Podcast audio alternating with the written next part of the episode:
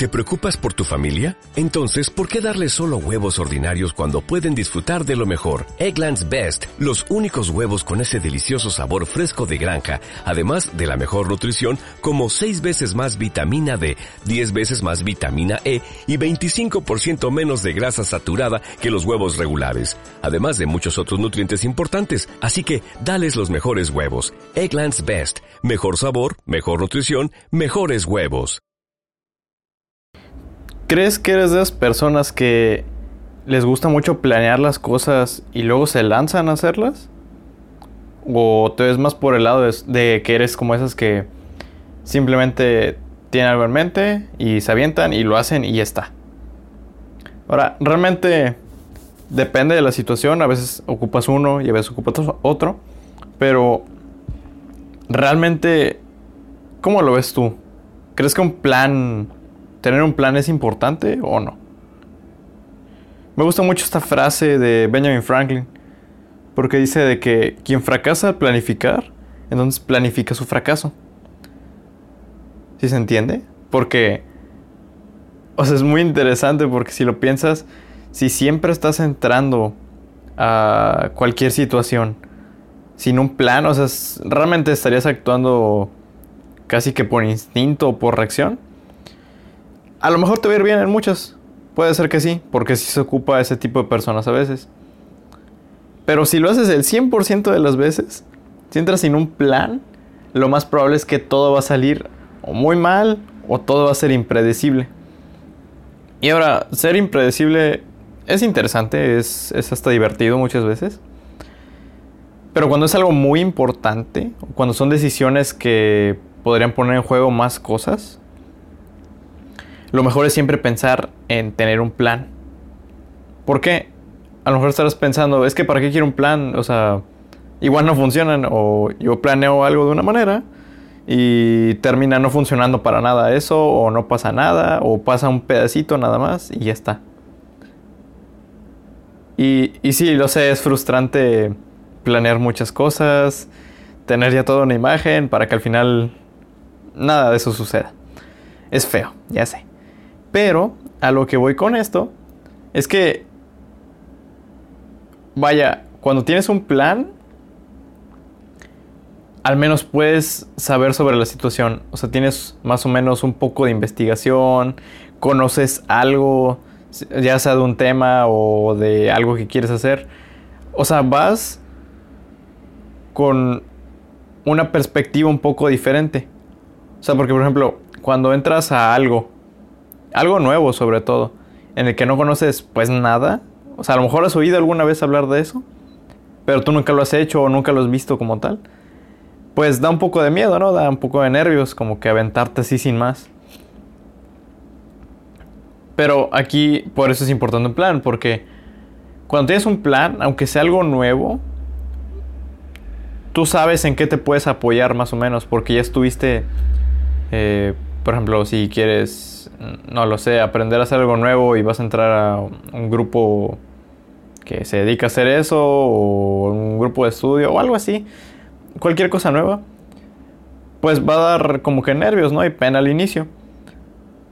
Pero entonces lo que tienes que hacer es como que, ah, ok, o sea, ¿de qué hablan estas personas, no? ¿Qué, qué, es lo primerito que debería hacer? Ah, pues esto, esto y esto y esto y esto. Y sí, a lo mejor en cuanto llegues te das cuenta de que de las 10 cosas que checaste, Solo hacen dos. Sí, te va a poner en guardia eso, pero al menos sabes en qué te puedes apoyar. En esas dos cosas, aunque sea, pero de algo te van a servir.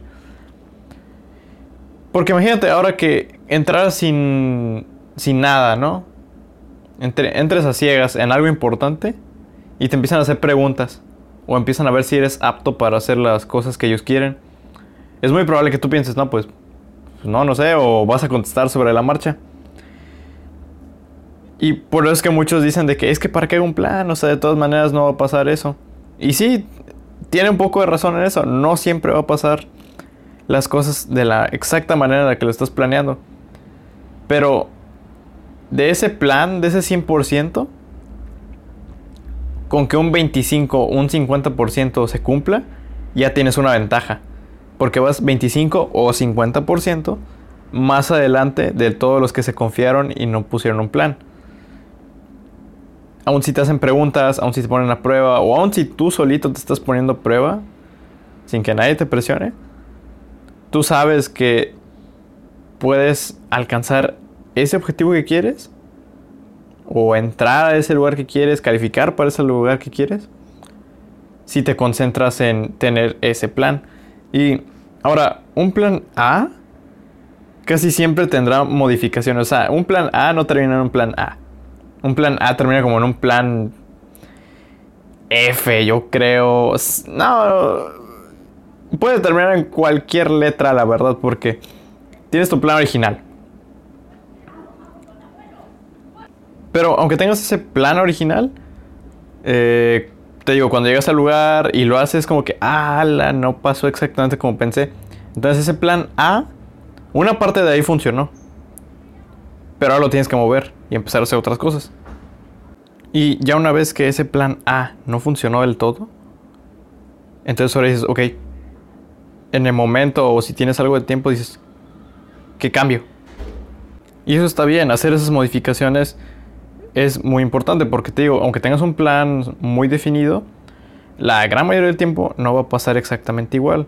Pero con que se cumpla una parte, y tienes una ventaja porque ahora te puedes concentrar en, ok, ¿qué tengo que hacer para lo que sigue? Y, ahora ese plan A cambia en plan B. Y vuelve a ser una parte de ese plan B y vuelve a cambiar. Y eso es un plan C. Y así te lo vas a llevar siempre. Pero es mucho mejor siempre llevar un plan en mente. Porque puede estar adelantado a las situaciones. A entrar a ciegas. Sobre todo si es algo importante. Porque yo creo que has tenido alguna situación en la que has tenido que decidir algo muy, muy importante, pero a lo mejor salió mal, o aunque lo hayas planificado todo, de todas maneras salió mal. ¿Y qué pasa cuando esas cosas salen mal? Pues te baja la confianza en ti mismo. Dices, es que me acuerdo de esa vez que hice esto, esto y esto, y salió mal, o salió muy mal, y pues me arrepiento de haber hecho así, o debía haber hecho otra cosa.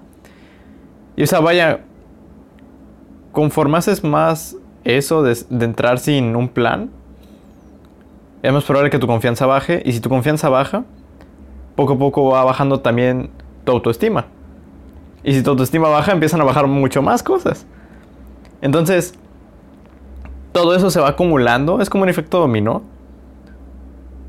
Y yo creo que la mejor forma en la que tú puedes evitar eso o hacer que el golpe no sea tan fuerte es tener siempre un plan.